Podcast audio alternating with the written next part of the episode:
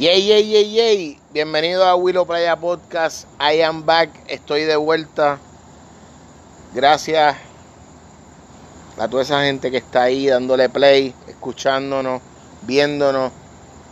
En la noche de hoy no tengo un invitado, no, no, no, no, no. Tenemos dos invitados. Tenemos al señor y al grandísimo Chago Maldonado. Tenemos al director, a la cabeza, a la mente maestra detrás de lo que es Comunidad 21. Eddie, gracias por el tiempo, gracias por estar aquí. Mano, gracias, gracias por prestarse para hacer esto mismo, para hacer una comunidad, para llevar un mensaje. Y hoy estamos aquí porque vamos a hablar de deporte. Si está Chago aquí es porque vamos a hablar de deporte. Y, y es bien, bien importante, ¿verdad? El que le dejemos saber a esas personas que nos escuchan o que nos ven que hay una razón detrás de esto. Y es que informarle, dejarle saber qué es lo que está pasando. Chao, cuéntanos de, de la burbuja. Estuvimos hablando la semana pasada cómo fue que comenzó, los coaches, los equipos. ¿Qué ha pasado esta semana? Bueno, gracias Willow por invitarme otra vez. Estamos aquí nuevamente. Bienvenido Eddie aquí a, a la casa de Willow Playa. Muchas gracias, un placer, chao. Este, pues nada, eh, lo, lo que dijimos desde el principio, los vaqueros se ven sólidos, como te dije desde el principio.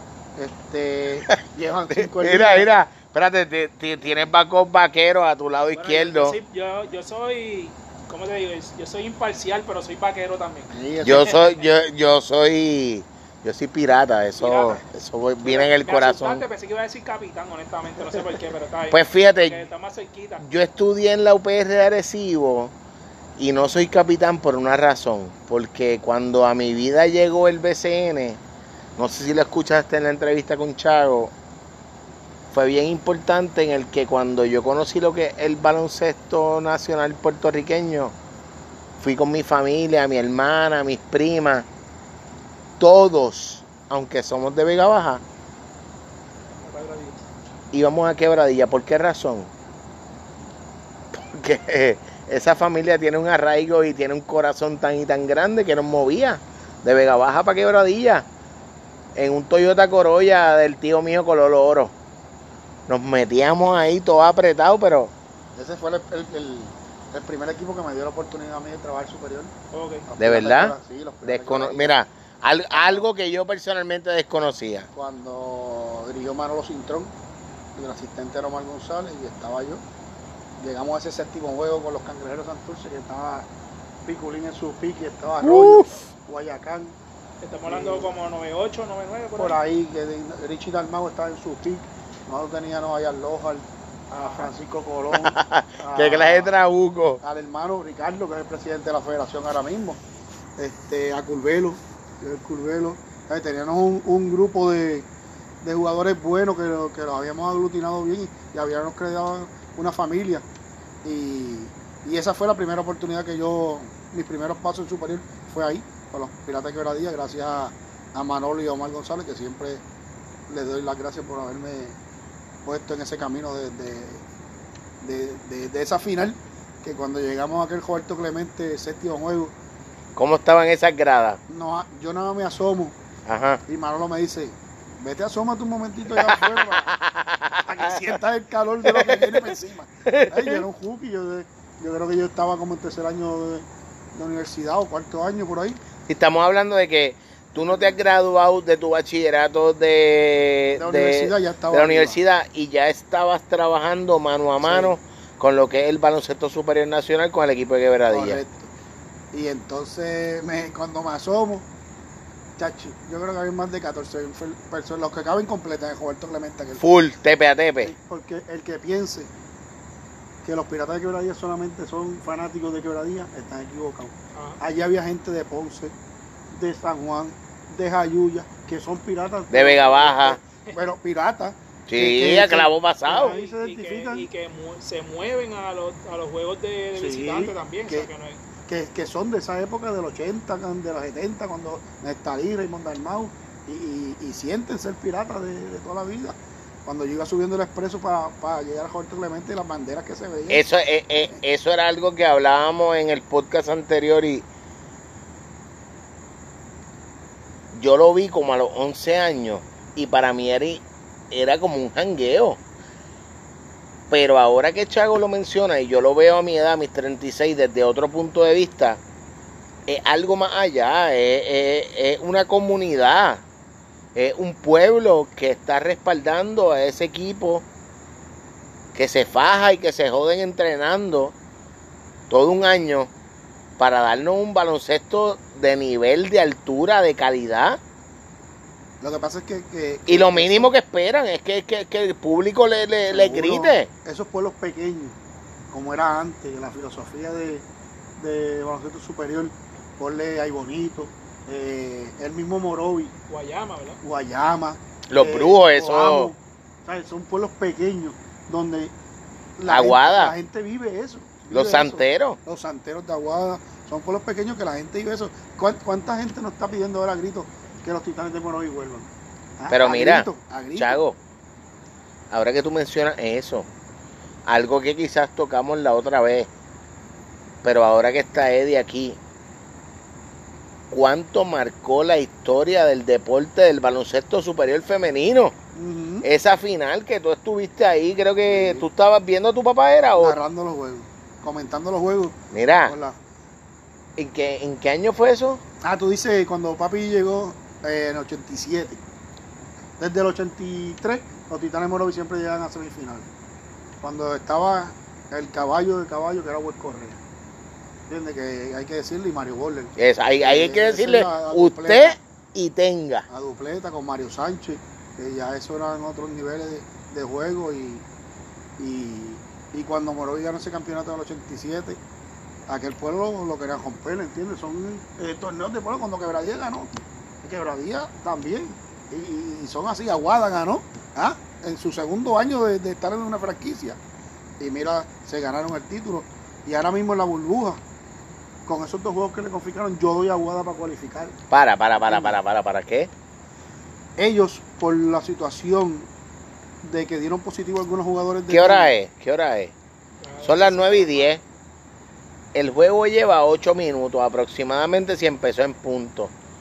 So, nos vamos a perder los primeros dos, dos cuartos en lo que en lo que hablamos aquí un ratito pero vamos a hablar después de eso, de ese juego.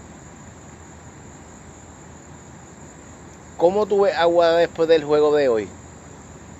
Aguada es como... como o, tú piensas que es como, como, un petardo, que hay que prenderlo y ver si explota. Al campeón tú nunca lo puedes subestimar. Oh. ¿Entiendes? Y el campeón... repite eso, repite eso. Al campeón tú nunca lo puedes subestimar. ¿Por qué? Porque el campeón, mientras más tú le des más, con más furia va y lo que le hicieron a ellos. No hay fanaticada. No hay fanaticada, pero el talento del equipo que tienen es un talento que deben la burbuja estar cualificando. Ellos lo que están buscando es cualificar entre los primeros ocho. hoy, Carlos González, el coach, ¿verdad? Hoy estuvo hablando y esa, esa, era la misma línea de hecho. Lo que estaba buscando era cualificar y después la serie ver lo que pasa. Pero te pregunto entonces, eh, son los campeones, pero entonces están en la burbuja así un John Holland ¿Cómo, ¿Cómo, entonces eso podría, todavía Aguada hoy en día siendo campeón tendría que como quiera demostrar que no fue, o sea, como que, que, eso que pasó el año pasado fue un one, hit wonder y este año pues de, de, de llegar campeón no tener eh, nada. Ellos están sin un John Holland, que es una pieza importantísima, claro. Pero tienen derecho a dos refuerzos este año, donde ellos tienen a Joseph John, que es el trieño alto, fuerte, centro, y, y firmaron a Brandon Conner, que es el que jugó con, con Guayama, que dio un espectáculo zurdo, mete bola, y, yo creo que en esas posiciones ellos también. Además tienen a Jonathan Rodríguez, que es el que es el mete que tira los fouls con una sola mano. Pero es, con la yompa para atrás, sí. Y está en la, en la preselección. Más tienen a Emi Andújar, más tienen a Clavel, más tienen a Abreu, más tienen a Filiberto Rivera. Más no, no, no, no, para, para, para, ya, ya, ya, ya. tienen el talento. No sigan mencionando jugadores porque con eso que tú acabas de decir, ¿cuántos mencionaste? Ahí hay ocho nada más. Y, yo, y firmaron a Rubén Coto en la agencia libre y firmaron a Héctor Maldonado. No, no, no, no. Y el año pasado Maura también en los playoffs. Ah, y tienen a Maura que, que es el que nadie eh, le ganó, digo yo, la serie con Ponce. La, porque fue el que ganó aquellos juegos allí. sí, fue un espectáculo lo que hizo. Eh, y, y, sin menospreciar, pues tienen un staff de trabajo como Carlos González y Leo Aril, que es la crema. La crema de eso y la mente de eso es Leo Aril. Eh, el que trabaja los patrones defensivos, los patrones del otro equipo, eh, estudia al otro equipo. Ese, ese, es Leo Aril. decir, Leo Aril se ve que es un estudioso y es un tipo que siempre está al día. No, no, no. Eh, yo respeto para él.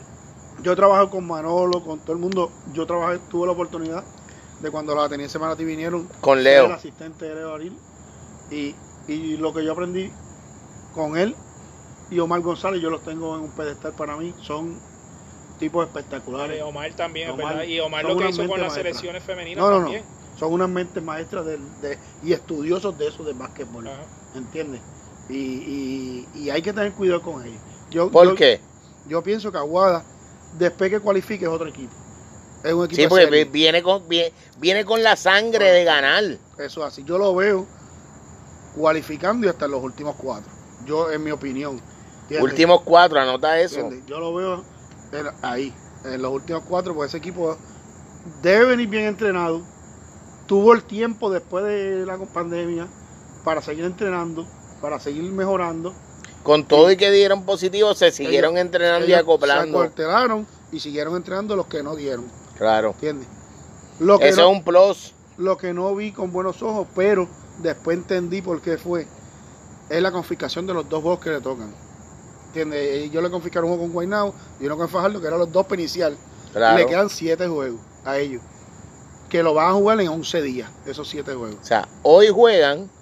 Y descansan y después van back to back y después descansan y van back to back. ¿Entiendes? ahora que, ah, ahora acabas de tocar algo bien importante. Que la profundidad. Y es la profundidad del banco cuando tú tienes un juego back to back. Eso Porque podemos hablar de lesiones, podemos hablar de cansancio. Eh, eh, ahí viene la preparación que estaba la hablando Chavo, pero a la misma vez yo pienso, ¿verdad? Tú me puedes corregir, esa es tu, esa es tu experiencia, ¿no?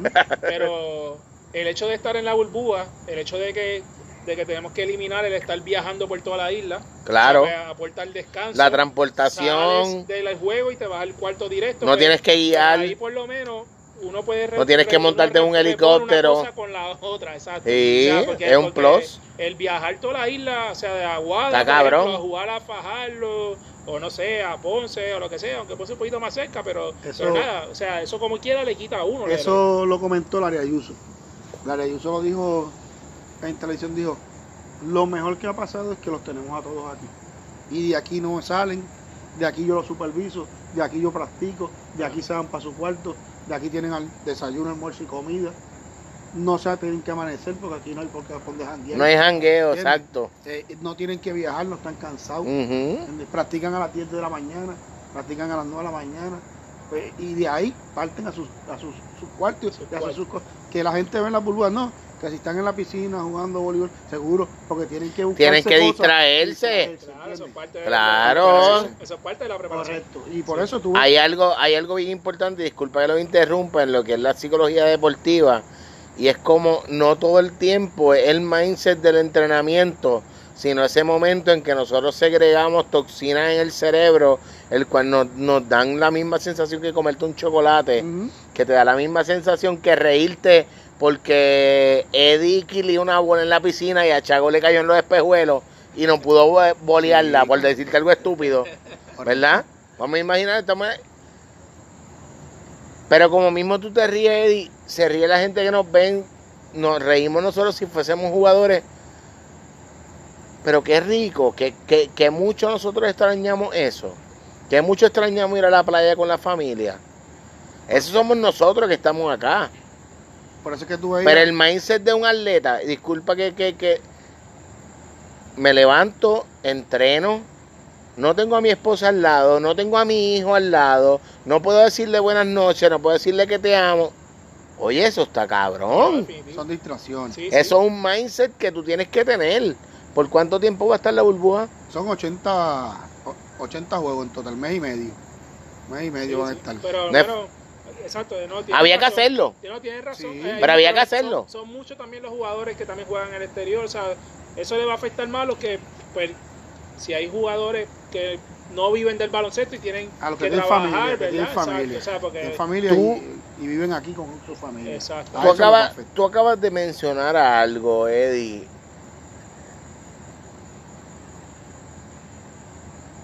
Si hablamos un poquito de Eddie Casiano, si hablamos un poquito de David Vueltas que no va a estar para representar a Puerto Rico, sí. No, no, él no, él no, él no, no, va a representar a Puerto Rico. Él no está en el listado de la Tú sabes que, que eso es como una costilla menos. Bueno, pero ahora mismo él se retiró. lo que pasa es que él se retiró. Él dijo que se retiró ah, por, ah, ah, por, eso que, Por estas ventanas. Exacto, pero... Pero si en algún momento... él dejó la puerta abierta para otra eh, competencia internacional. Pero él lo que dijo fue porque estoy en México y llegamos a una posición que hay que seguir jugando o no. no? Pasa que la excusa que yo recuerdo que él dijo... ¿Para, para la qué? La, la razón, mala no, no, no, no, no, Dijiste la excusa. Sí, no, no, mala mía, mala mía. no, estoy vacilando. es, para que se rían, es para que se rían, no lo cojan en serio. Dile, Eddie. Pues la razón que él dijo fue también de, de, la carga que él tiene y él venía de muchos años. Claro. De, de que selección internacional, esa jugando internacional en otros países, BCN, selección. Corriendo, corriendo a los capitanes en la espalda porque no, hay de otra. Pero él le daba duro y el, el descanso era poco y entonces pues cuando él jugó, yo creo que el Mundial del año pasado, él venía de par de años corrido y, él dijo, mira, no puedo más con este empuje.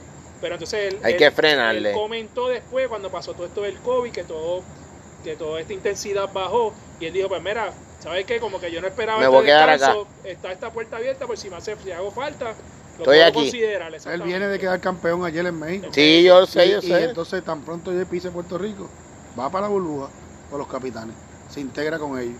Ah, eso no lo sabía. Sí, ¿qué es lo que él va a hacer? Se va a integrar seguida. Ah, por eso que, que el ignorante aquí soy yo, ya ellos lo sabían. En dos semanas lo vas a ver en uniforme después que pase por el procedimiento de la burbuja. ¿En serio? Eso, va, que eso va a levantar la burbuja más todavía. O sea, eso es una buena adición. Va a subir el nivel de, de, de lo que hablábamos la otra vez. O sea, estamos hablando de que no hay un refuerzo que te llega, porque no, estaba en la liga de, de Washington o... No, no, no. Esto es totalmente distinto. Aquí el único refuerzo que tú puedes cambiar o es que se lesione o, le pase algo, Dios no lo quiera. correcto. Como Dios quiera que no. El refuerzo de, de Mayagüez, habían dicho que lo iban a cambiar porque tenía una hernia en la pantorrilla. Y entonces que dijeron, lo, dijeron que él no lo dijo. Que no lo dijo. Está brutal eso. Y anoche cogió y metió como 20 puntos. Y ¿Con tú la hernia? Cogiendo muy para abajo.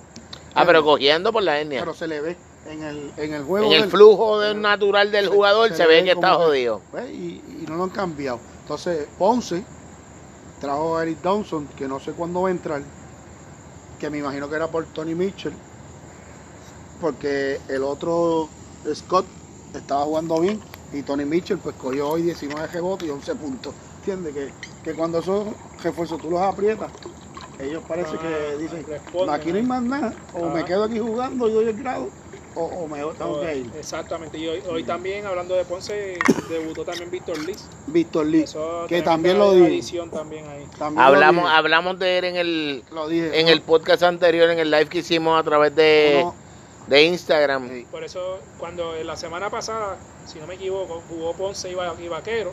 Le dimos una salsita ahí chévere a Ponce. pero yo no estaba muy contento por eso mismo, porque yo sé que a Ponce le faltaban dos o tres piezas, ¿verdad? Y, Unos cuantos tornillos que apretar. Chago lo que decía, era, pues, Chago lo que decía era que, que veía a Ponce 1-2. Lo que pasa es que cuando eso era yo lo estaba su visión. sin Víctor Lee. Cuando entra Víctor Lee, Víctor Lee le da a Ponce lo que necesita la seguridad. Lo, de correr. el, movimiento del balón. El juego rápido. ¿Lo vieron hoy? Ya metió 22 puntos en el juego de hoy. Hoy. Hoy. ¿A qué hora? A las 3 de la tarde fue ese juego. Ese fue el que tú me hablaste de eso. Ah, tenía calambre, hasta lo sacaron con calambre. ¿En serio? Sí, lo cargaron y lo sacaron. Pero es el juego de que le hacía falta a Ponce porque Carlos Rivera La bola rápida. Carlos Rivera juega en mitad de cancha. Vasallo juega en mitad de cancha. Eh, los dos refuerzos son bien atléticos Pero, necesitaba alguien que moviera el balón con la rapidez que él lo hace. Correcto, entonces no tienen con quién correr con ellos. Claro. Y se sentían cohibidos en el juego de mitad de cancha cuando son unos tipos bien atléticos. Entró Víctor Lío hoy y, y Vasallo metió veintipico también. A mover ese balón solo van a doblar a Víctor Lee. va a entonces ahora Víctor Lee también está convocado con República Dominicana. No, ya no va. Ah, ya no va. Ya no va. Ah, Él se va a quedar en la burbuja. Estamos, estamos aclarando dudas con Chago. estamos aclarando dudas. pues yo lo que decía era como que ya él acaba de entrar y se va a tener que ir otra vez. Por eso llegó, ah, porque se va a quedar en la burbuja. Eso son buenas noticias para Ponce. Ese es otro equipo que yo y veo. para República. Arriba en el top, en los primeros cuatro. Igual que le falta a Yao López que su esposa Ponce. yo voy a Ponce Bayamón. Bayamón. En esos en esos que están ahí arriba. Santero.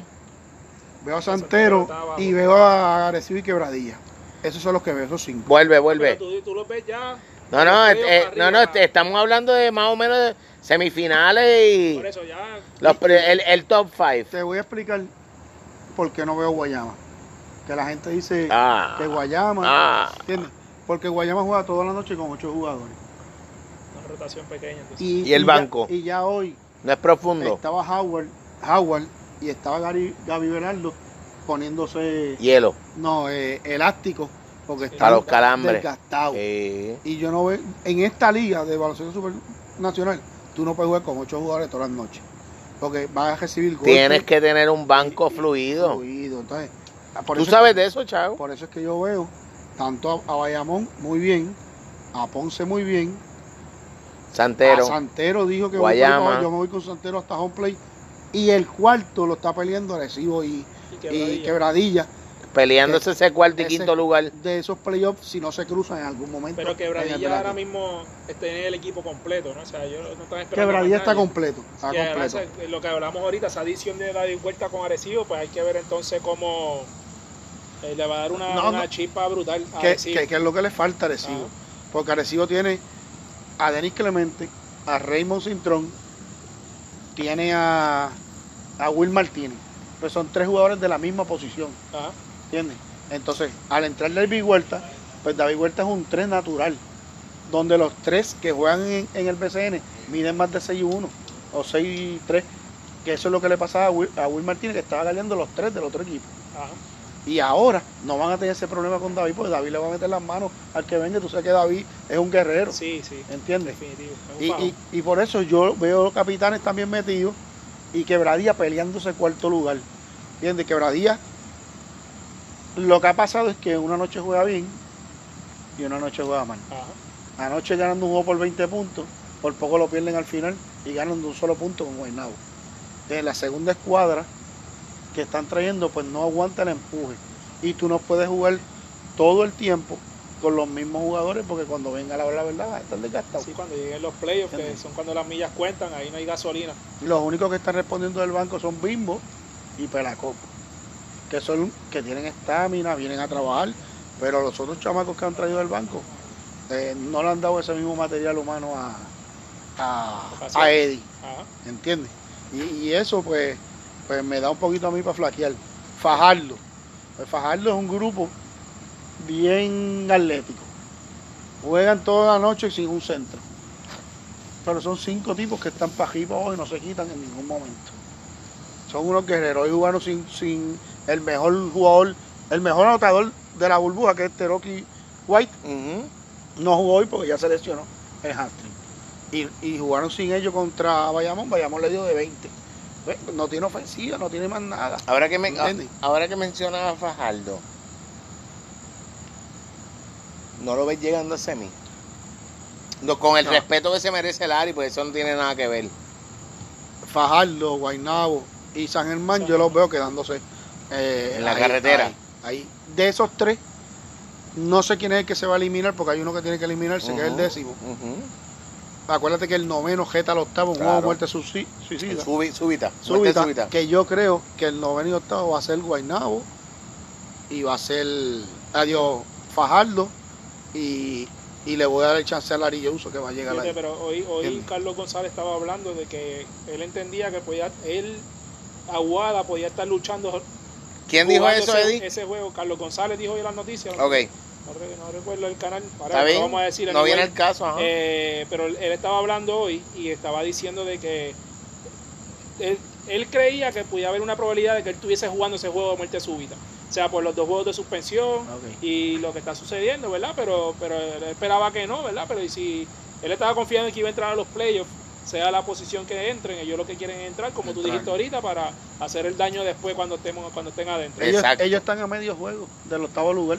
Si ellos ganan hoy, ya se posicionan séptimo. Exacto, que, que, suben el ranking. Al séptimo, que, es el que están ahí. A, yo los veo llegando a ellos quinto, sexto. Para, que se crucen con quien les dé la gana ya. te quiero preguntar por la técnica eh, de Guainao. Empezaron ahí yo diría con el pie izquierdo cuando. ¿Por qué? Cuando ese ¿A, qué, ¿A qué te refieres con la técnica y el pie técnica, se la buscaron solo, la técnica, cuando Guaynabo. Ah, tú dices que le cantaron una falta. No, no, ellos mismos se, la, se, la, se cantaron su propia técnica cuando eh, Stockton jugó ese primer juego de Guaynabo con el número de Fico López. ah, wow. Eh, eso, eso es. Acuérdate que los apoderados de Guaynabo son de Estados, son Unidos, de Estados Unidos también. Pero eso, que desconocen ese detalle legal ahí. En cuestión a lo que es la historia, para las personas que no conocen, Eddie, cuéntanos un poquito de lo que estás hablando. Además que el número de Fico López como el de Nadie lo puede utilizar. Eso es intocable. Eso está ahí en 515, allí en el tablado de Guaynabo. es único tú lo vas a ver. El único, el único de ese staff que, eh, que sabe que ese es el hermano de Carlos Arroyo, que es el asistente, Alberti. Que a lo mejor fue el, la persona que le dio para. No, no, fueron fanáticos, no fue sí, en las que empezaron a ah, tirar las redes, redes y, y, con razón. No, pues claro. A Fico López todo el mundo lo ama, en Guaynabo, igual que Quijote Morales, esos son unas leyendas allí. Pero si, si, tenemos aquí a la, a la persona que, que utilizó instrumento a su hijo, ¿verdad? Sí, a Fernando Morales entrevistando a su padre, a Quijote Morales. Wow. Este, el que no lo ha visto, ¿dónde puede conseguir eso? Se llama Un Quijote Boricua, se llama el video. ¿Dónde puede Comunidad21.com. Tú entras a comunidad21.com y el video que el primer video que te va a salir es el de Quijote. Ahí. Pues mira, eso es tremendo. Si te quedaste con las ganas de averiguar de qué es de lo que estamos hablando, entra a www.comunidad21.com. El primer video que te aparezca ¿Quijote qué? Un Quijote Boricua se Un Quijote Boricua, ahí vas a saber de qué es de lo que estamos hablando es el momento en que Comunidad 21 se abraza con la familia, ¿verdad? De, de Quijote, tanto su hijo como, como, su padre, ¿verdad? Y tienen que darle play, tienen que verlo. Si te estás disfrutando esto, dale para allá, dale play, suscríbete a su canal de YouTube. Está y aparece también Cachorro Santiago y Willy Melende también en el video, también hablando sobre Quijote Morales, también la experiencia que ellos tuvieron con jugando al lado de Quijote Morales. Así que. Y en las selecciones nacionales eh, estuvieron con él. Y hay, hay, historia, chavo, tú sabes de eso. Estás hablando de tres jugadores. Eh, Willy Meléndez era un motor. De, de point La máquina de guerra. Un motor, un motor, y Cachorro Santiago era el orgullo del caserío. Imagínate cómo le decían el cachorro. Eh, ¿De dónde era él? La bestia, pero bestia. de San Juan. De San Juan. Por eso, pero ¿de qué caserío no? No, no, ahí. Está bien.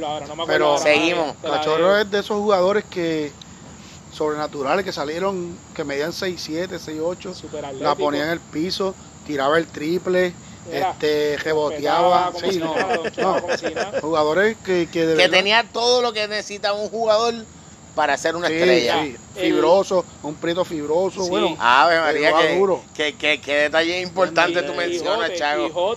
preparado físicamente. Quijote me dijo a mí, Cachorro era. otro nivel, otro duro. Quijote me dijo a mí, Cachorro estaba a otro nivel, o sea, así mismo. Cachorro en el boxing out, debajo del poste. otro nivel. Era un caballo, era un caballo y tremendo tipo. En la pompa, tirándose para atrás. Cacho, tremendo tipo, mano. Yo no hice más que llamarlo. Dime dónde, cuándo, qué sé yo, vamos a grabar, va. Ahí yo, que yo no. Súper humilde. Que, que Down yo, yo, he visto cachorro pues, en las noticias, en los eh. videos, qué sé yo, pero que iba a saber yo y él súper rápido. Así que, pero qué bueno que hace esas entrevistas. No, y qué bueno que lo menciona. No, y que hace esas entrevistas porque aquí en Puerto Rico somos como. No es como el NBA que le da tanta publicidad a sus exjugadores que fueron estrellas de que le dé la exposición, chao, que se merecen. Y correcto, y nosotros aquí esos tipos los tenemos abandonados. Sí. ¿Entiendes? No le damos la exposición que tenemos que darle. Pero si mira, ¿Dónde hay un Charlie Bermúdez que nadie... eh, ah, buscar a un Charlie Bermúdez, buscar a un Juan Rodríguez, ah, buscar un José Galgososa pero es que lo que y pasa es que traerlos a estas entrevistas. Porque ellos tienen experiencia y tienen conocimiento, han graso. vivido todo eso. Sí. ¿Entiendes? Eh, Hacerlos partícipes de las transmisiones de televisión. Sí, ¿Quiénes no. son los que tra- comentan las transmisiones de NBA? Gente que no sabe. no, no, No, de No, pero NBA. de NBA eso Jugadores, es. es jugadores. Claro. Y coaches. Y coaches. ¿ah? Entonces, tú tienes un Quijote Morales que es un tipo que, un contable, no es un tipo que se va a sentar allí y no va a saber lo que va a decir. ¿ah? Hoy trajeron, hoy lo vi, en juego de las tarde, el comentarista fue a Liel y le quedó de show. Nice. No fue Oye, entrajeado ni nada, fue con una goja. Oye, no, oye, oye, Eddie, no vengas a decir que no fue Playmaker, no diga eso. Mira, pero yo te voy a decir algo. Si tú no sigues a, la- a Liber 10 en las redes, Uf, síguelo. El brutal. tipo es un showman. lo que es ¿verdad? Oliver El Liel y Bimbo. Carmona tienes que seguir. No, Bim, Bimbo, eh, Bimbo es un Eh, caballo. A Liber 10 hace unos videos Sí, en Instagram. ¿Cómo es que se llama el, el papá de John, del de Batallón? Que es jugador también, John... Ah, está bien, lo buscamos ahorita, olvídate de eso. Pues, a Liber que son 10 de Llorén. Es un showman. Ya, está bien, lo buscamos ahorita, olvídate de eso. A Liber Liel me lo dio mi esposa. Para mirar a Liber Liel la Jedi. Sí, Y yo Es le- un duro. Sí, sí. Una bestia, riéndome desde que lo veo. Sí, Bueno, Aparte que él canta también. sí, correcto. Canta. sí, no, eso, eso yo lo sabía. Y hoy le dijo al tipo, a Giovanni Vega, que es el que está narrando los Ajá. yo no tengo gabán. Yo vine y se puso una goja, Normal, una sudadera negra ya está. y le quedó espectacular. Mira, ¿Entiendes? Sí, sí. Conocen el juego. hay algo, hay algo que cuando ya tú te sientes como en tu casa, lo demás fluye. Sí, correcto. Los años que lleva eh, el Chago de experiencia, por eso fue que yo le dije, siéntate y vamos a hablar, como mismo nos sentamos a darnos una cerveza y a tomarnos y a comer algo aquí en casa, ¿sabes por qué? Porque el conocimiento que tú tienes, el conocimiento que tiene Eddie, lo poco que puedo saber yo, ¿verdad?, de deporte, lo que nos da una manera de expresarnos, de hacer lle- llegar a esa gente que escuchen tu opinión, la mía, y que la pasemos bien, porque no hay de otra, no nos juntamos para que no sea que llevar un mensaje y pasarla bien. Si ellos la pasan bien, tú la pasas bien, Chago la pasa bien, yo también. Esa es la mentalidad, ese es el, el objetivo. ¿Quién tú crees que gana hoy en el juego de las nueve? Ay, No, pero ah, no, te- te responde ya, Ay, no, la no. Me la pusiste dura, pero yo creo que Aguada va a salir por la puerta ancha. Aguada, gané el tú, primer Eddie. Aguada Dale, dale, es para hoy. No, no, ah, hombre, no. Ah. Bueno, es que, Mira, si quieres, mira, eh, Eddie le responde mañana. Yo- yo- Sígalo en comunidad 20 21. Lo que pasa es que ya Eddie vio la pela que le dio Bayamón, que ese es el del. Ah. Sí, sí, no, pero es que, mira, por ser el primer juego y ya eh, Arecibo estar en la, en la burbuja ya y tener dos o tres juegos encima. Yo tengo que irme con, con Arecibo, honestamente. O sea, como que Eso Deben- está bien. ¿Sabes Seguro. por qué? debe, debe haber un poco más de acoplamiento que, que Aguada. O sea, Es cierto. o sea, en el movimiento de mover el balón, es muy buen de la jugada, Pachi dirigiendo. va a ser tremendo juego. Va a ser tremendo Sí, juego. sí. y Si supieras que Bayamón fue. Yo trabajé con Bayamón también, con, con Rey Amalver, cuando dirigió los vaqueros de Bayamón. Ajá. Y Rubén Rodríguez asistente y estaba yo. Y eh, tremenda Nice. experiencia también. ¿Para Chavo, qué, para qué- tremenda. para qué año fue eso? cinco y cerramos. ¿Para qué año fue eso? En verdad que me cogiste el año porque yo no. Pero yo me acuerdo que a Rey Amalver le daba pollo, lo recogía en Dorado en el hotel y me lo llevaba para allá. Después Rey Amalver terminó renunciando porque no encajó con los. Ya, ya estaba un poquito mayor. ¿No encajó con qué equipo? Con la filosofía de, de, Bayamón. de Bayamón que teníamos a Bimbo De Ok. hecho, en esa época. Y corrígeme si no me equivoco, y ¿no terminó Rubén Rodríguez Y, coachando? y cochamos Sí, Rubén. Rodríguez y yo si- siete en línea. Oh, Tú y Rubén Rodríguez. Siete en duro, línea. duro. Nice. Y después la gerencia Espérate, Eh, ¿por, por qué hace esto? no confió en nosotros dos y trajo un coach que no va a decir el nombre y, Gracias. y se eliminaron. Pero nosotros dos seguimos y Rubén y yo hicimos una buena química durante la estadía de esos siete juegos. Nos los disfrutamos y pusimos a los chamacos de que se los disfrutaran, Ajá. de que no se pusieran esa presión de lo que la fanaticada vaquero no es fácil. Y, y, y ganamos siete en línea. Y juez, pues mira, me, me decía, vamos a seguir ganando, chavo. Adiós, vamos para encima, olvídate Chavo, de eso. es lo, más humilde que hay. Eso que tú acabas de mencionar, es ese séptimo jugador que en esta temporada dentro de la burbuja no existe. No existe, correcto. Son las redes sociales. Somos nosotros como instrumento llevándole el conocimiento, ¿verdad? Que podamos tener dentro de, de la situación a las personas que nos siguen o que nos ven y va a ser bien decisivo. Yo creo, y te lo digo yo quizás como, como, como fanático, porque no hay de otra, ¿verdad? El, el tú gritar y meterle a la, a, la grada, gritar ese difen, eso está cabrón. Con una cervecita en la mano, la empanadilla en la otra. Y el efecto que hace también. Sí, claro, en la presión, cuando tú estás ahí en la línea de, del tiro libre el tú tener esa fanaticada vitoreando. te quería preguntar, Chao. Eh, y antes en, el PCN habían ponían reds por encima de los fanáticos.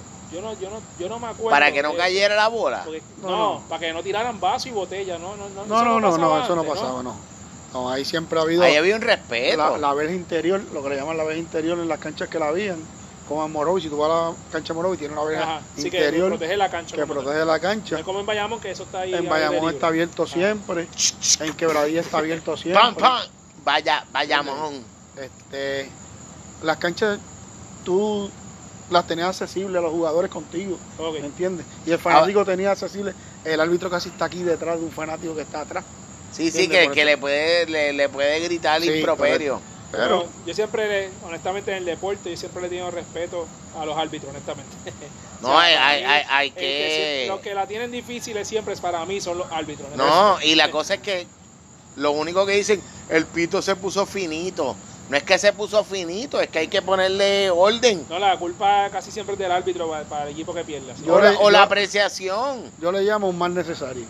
No, no, definitivo, no. Donde si no hay ese pero control. Es que son un equipo, son, no, no, eso es parte del son parte de, del juego, exacto. Sí, de rectángulos son parte de lo que está pasando. Y el error humano también es parte del juego. O sea, y eso lo hace interesante también. Claro. O sea, eh, estamos viendo deporte que cada vez integran más la tecnología, entonces que vamos a llegar a un punto que se nos va a ver árbitro y todo va a ser por cámara. O sea, entonces va a ser tan perfecto que va a ser aburrido entonces luego. Puede ser. Y, le, va a quitar la esencia. Quizás tú prefieras ver solamente los highlights y lo que pasó y el score y se acabó. Ahora, el arbitraje puertorriqueño es de lo mejor que hay por todo. Sí, sí. Hay que quitarse el sombrero. En los Panamericanos siempre hay que, hablar del arbitraje boricua. Y nosotros tenemos un árbitro que ya lleva dos Olimpiadas y ha pitado la final la medalla de oro, que es Roberto Vázquez. ¿Entiendes? Que es de natural de quebradilla. Roberto Vázquez es el mejor árbitro internacional que nosotros tenemos ahora mismo. Contáctame con ese hombre. No, ah, está en la burbuja. Yo te, puedo decir que en baloncesto y en voleibol también. Porque no es por nada, pero eh, tú, vas a, jugar un torneo en Estados Unidos de voleibol. Mira, pregúntale a Chago. Pues cuando, cuando el, el árbitro la árbitro es un estadounidense, no es por nada, pero no es tan fácil. A veces se tiran una, una loquera ahí media extraña. Una línea que patiera FAO y, para él es línea. Los árbitros de aquí también. Bueno, de hecho, muchos árbitros de voleibol también se los llevan para esos torneos en Estados Unidos. Cuando, nosotros, cuando nosotros vamos allá, que yo pito en los AAU, somos sobre 60 árbitros. ¿Y, el, árbitro, el pito se pone finito? Y la, no, en voleibol no tanto. Lo pone igual. En voleibol no tanto. Y, y la jefa del torneo de los AAU es loca con el arbitraje puertorriqueño porque dice que es el control del torneo en las finales cuando están los equipos duros. Que no hay un equipo puertorriqueño como vaquero. Somos nosotros los que estamos pitando sí. el final. ¿Entiendes? Porque nosotros tenemos la paciencia para escuchar. El americano no tiene esa paciencia. El americano pita. Y después revisa. Y se cree que, que eso que pitó ya. es lo que es todo el tiempo. Aunque debe ser así, pero no da el margen del error. Y eso es lo que nosotros diferenciamos de ellos. Volviendo para, sellar, que yo sé que ya vamos a sellar, nosotros tenemos un talento de arbitraje espectacular y lo que viene subiendo desde la muchacha que está pitando la Rebeca Dávila, que, yo le veo potencial y sé que va a llegar a otros niveles. Ella, eh, ¿De quién me habla? Discúlpame. una mujer que subieron este año a la burbuja. Oh. Es una. Viene subiendo pero espectacularmente. Dando de qué hablar. Si ya ustedes dos saben, está dando de qué hablar. Es esposa de otro árbitro. Qué bien. De Yesiel. Qué bien. otro árbitro espectacular. Qué bien. Ahí están los Jorge Vázquez. Ahí están los Carlos Tarrat. Ahí están los Aníbal Carrión. Ahí están los. Sí, que estamos hablando de que es una cepa nueva. Los Carlos Román. Que dentro de, esta situación de la burbuja le dan la oportunidad a una mujer a que lleve su pito a la cancha. Pero mira. Es admirable. Y si ves, si ves, perdonando, si ves, ponte a ver los juegos. ¿Quién está? Y, y, le han tirado a los leones a ella, porque pitó anoche, el juego más duro de la noche. Y no, no he visto el juego de hoy pero sé que debe estar pitando ese juego de esta noche, que es el más duro de la noche, de Aguada. Y ahora siempre va a acompañar con Carlos Tarrat. ¿Entiendes? Que es lo que he visto. Ese, es el backup. El backup. Y, y siempre tienes que tener una persona experiencia al lado de la persona que va subiendo. Guiando, guiando. Muchos de esos árbitros pitaron liga puertorriqueña, ahora baloncesto. Y yo me alegro súper que le hayan dado el trampolín para subir. Porque hace falta rejuvenecer el, y son los que van a estar por muchos años más. Que son los que van a estar y tienen que adquirir esa experiencia. Ahora, allí no hay fanáticos, como tú dices. Están pitando sin ninguna presión, sin que te griten, sin que te tiren, sin, una cancha guarida llena, completa plenitud, sin agua, ¿entiendes? Que, es distinto. Claro. y, eso hay que verlo. Después hay que verlas cuando vengamos de nuevo después de la pandemia a las diferentes canchas. A ver cómo fluye el pito con la fanaticada, ese séptimo jugador. Correcto. Y eso, eso, eso es la burbuja. Mira, mi gente, yo lo sé. Se quedaron con las ganas de más. Yo me quedé con las ganas. Eddie se quedó con las ganas. Chago se quedó con las ganas. Hay un montón de cosas más que tenemos que hablarle, decirle, que contarles, pero el tiempo no apremia. Gracias por darle play, gracias por estar ahí. Gracias, Eddie. Gracias, Willow. Gracias, Chago. Gracias, Local Wave. Gracias, Ripa. Gracias, Hongo Cruz. Gracias a Playa Abraham. Gracias a todos los muchachos que están ahí. Nos fuimos. Check it out. Esto es un podcast de deporte hablando de BCN, la burbuja, Chago, Comunidad 21. Nos fuimos. Esto se acabó. Check it out.